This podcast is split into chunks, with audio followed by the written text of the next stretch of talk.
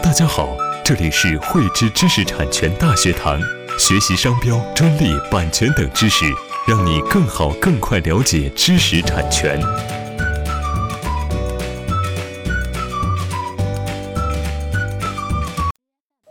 在现有的专利维权程序当中啊，专利诉讼呢，往往来说相对成本会比较高，周期呢也会比较长。在被侵权的一方呢，去利用专利无效程序和专利诉讼当中的一些程序去恶意拖延的一个情况下呢，往往一个案件能拖上个两三年。专利权人呢对此是非常头疼。为了更加快捷的去制止侵权行为，维护自身的一个权益，律师函呢。已经成为了一个重要的专利维权的一个飞速武器。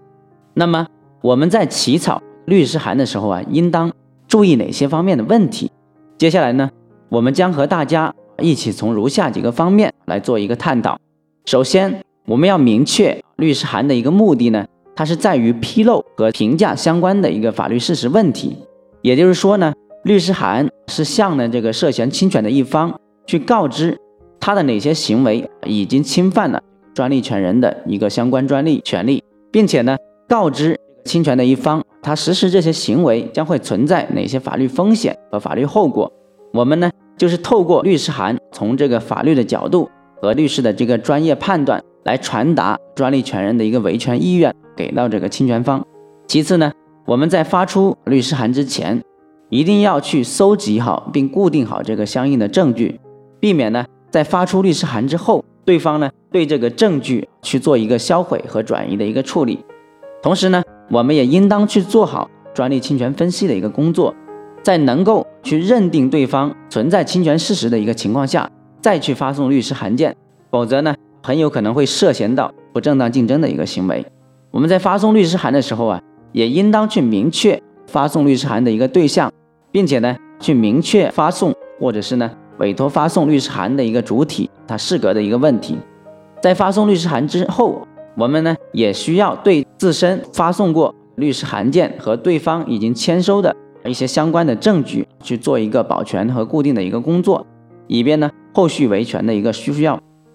最后呢，我们一定要向专利权人去明确，律师函呢并不具备有强制的法律执行效力，侵权方呢有可能会收到这个律师函之后。会停止侵权行为，也有可能会置之不理。这就是需要我们呢，一方面去加强对律师函文件的一个完整性和专业性的把握，让呢侵权的一方看到律师函之后，觉得呢律师函所说的是非常有理有据，他们确实存在非常不利的一个后果，进而呢去自行停止这个侵权的行为。另一方面呢，我们也需要选择一个合适的时机和合适的对象来发送。避免打草惊蛇。以上呢就是对如何发送专利侵权律师函的一个简单介绍。在现实当中，专利权人呢一定要针对不同的侵权对象和侵权情况，选择合适的策略，利用这个律师函呢达到不战而屈人之兵的一个目的，快速低成本的去制止侵权行为，保障自身权益。喜欢慧知课程内容的朋友，欢迎转发分享或在节目下方留言。还可以与我们老师进行互动哦。我们将在每周二和周六定期更新课程。更多知识，请关注“慧知知识产权”微信公众号。我们下期再见。